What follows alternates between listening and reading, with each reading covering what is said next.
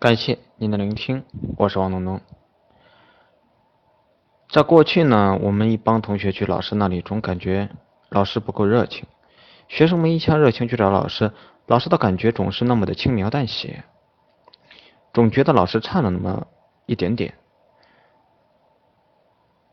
等我做了微商咨询之后，似乎也就明白了，每一个会员和客户来到上海，都是想见见王东东，他们觉得见了我才是最安全的。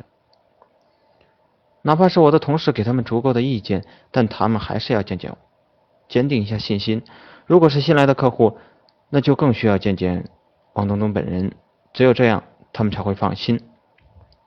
但是那些客户没有考虑到我的感受。如果我不离开上海，如果不拒绝应酬的话，几乎每周都有五六天都在应酬，这是一个了不起的工程啊！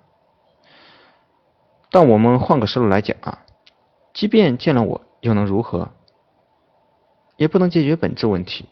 如果大家都能够做好了，我们可以不遗余力的支持更多的资源，让大家做得更好。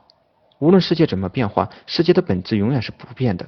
价值的交换，只有价值对等了，大家才能形成长久的关系。前两天有个客户问我，内衣适不适合做微商？我以为他们说的是文胸和内裤，但他们讲的是。秋衣秋裤之类的内衣，如果是有机会选品类的话，内衣内裤肯定是首选啊。这样的品类经过了市场的教育，消费者的认知相对会成熟一些。但你作为后来者，如何把自己的产品特性优势讲明白，这还是非常重要的。从代理的角度出发，让他们代理秋衣秋裤和内衣内裤是不一样的。后者一年四季都能卖，而前者的季节性呢是非常明显的。如果代理们感觉，赚钱是有困难的话，也就没人跟你玩了。后来，他们的同事又问我，他们代工了很多的知名品牌，如果是拿外在的衣服做微商，会是怎样的情况？我说，那就尽量不要了。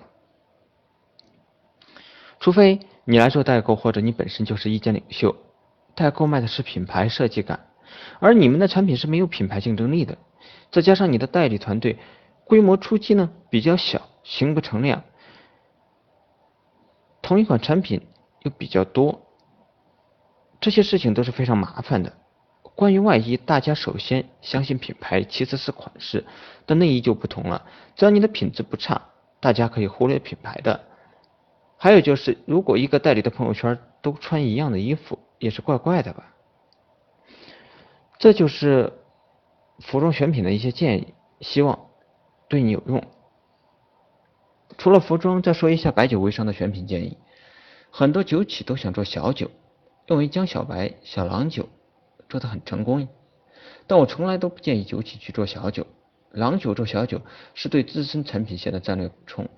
其他企业为了做增量，出发点不一样，手段和方法也是不一样的。大家羡慕的是江小白的那种文艺范儿、那个调性，但传统企业没有这样的基因。更不会有这样的人才。如果是模仿，肯定是不伦不类的。我也见过几家类似的小酒，但外人看到的第一反应就是江小白。你们努力给别人做配菜，何必呢？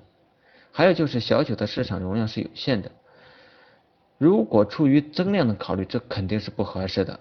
在一个大城市、大的市场和一个小市场里拿份额是有根本区别的。微商的规律呢，慢慢也就出来了。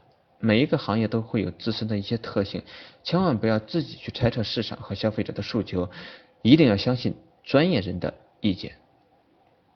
很多时候你说的都对，但现实情况中是不能成立的。这个世界有两种人会有大成就，一种是跑得过机会的，他们每一次都能赢在机会的前面；另一种是熬得住的人，能把某些事做彻底。好了，我们今天呢就跟大家聊到这里。